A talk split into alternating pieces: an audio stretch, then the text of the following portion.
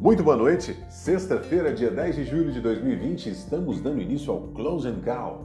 Meu nome é Rodrigo Almeida e vamos de notícias.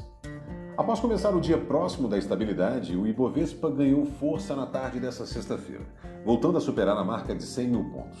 Com isso, o índice encerrou a semana com valorização de 3,38%, apesar dos ganhos de hoje. Os últimos dois pregões acabaram marcados por um clima de maior cautela diante do aumento do número de casos do coronavírus, principalmente nos Estados Unidos.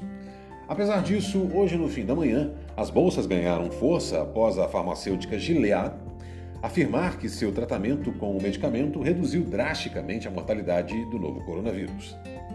A companhia disse que, em, em comunicado que o Remdesivir estava associado a uma melhora na recuperação clínica e uma redução de 62% no risco, no risco de mortalidade em comparação com o tratamento padrão. Isso fez com que os índices americanos, em especial o Dow Jones, passassem a subir.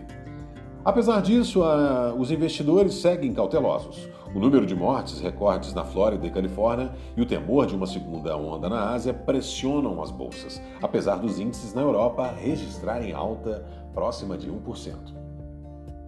O Ibovespa fechou com alta de 0,88% aos 100.031 pontos e volume financeiro de 28,838 bilhões. Enquanto isso, o dólar comercial caiu 0,37%, cotado a R$ 5,32 na compra e R$ 5,32 na venda. O dólar futuro para agosto, por sua vez, tem queda de 0,42% para R$ 5,32 no aftermarket. No mercado de juros futuros, o DI para janeiro de 2022 teve queda de 12 pontos base a 3,01%.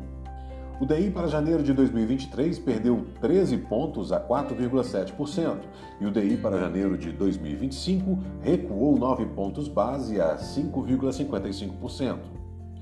Nesta manhã, o Instituto Brasileiro de Geografia e Estatística, o IBGE, divulgou a inflação medida pelo Índice Nacional de Preços ao Consumidor Amplo, que teve alta de 0,26% em junho na comparação mensal.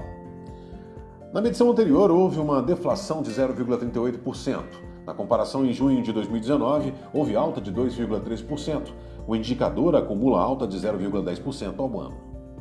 A expectativa mediana dos economistas, compilada com o consenso Bloomberg, era de alta de 0,30% na base de comparação mensal de 2,17% na comparação anual.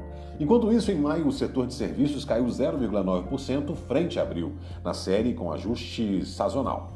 Ainda sob efeito da pandemia do Covid-19, é a quarta taxa negativa seguida, período em que, que acumulou perdas de 19,7%. Na série sem ajuste, em relação a maio de 2019, o volume de serviços recuou 19,5%.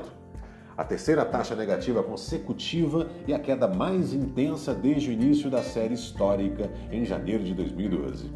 No acúmulo do ano, o setor ficou em menos 7,6% e nos últimos 12 meses recuou 2,7%.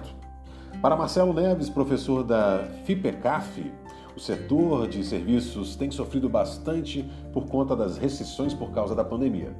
Ele ressalta o cenário de queda que vem persistindo, uma vez que fevereiro é o mês mais curto, seguindo de março, em que já teve início o fechamento do comércio e serviço por conta da pandemia do coronavírus, enquanto abril aprofundou a redução e maio foi o ápice. Contudo, ele avalia que em junho, em meio ao afrouxamento das restrições, é esperada uma, é esperada uma recuperação no segmento.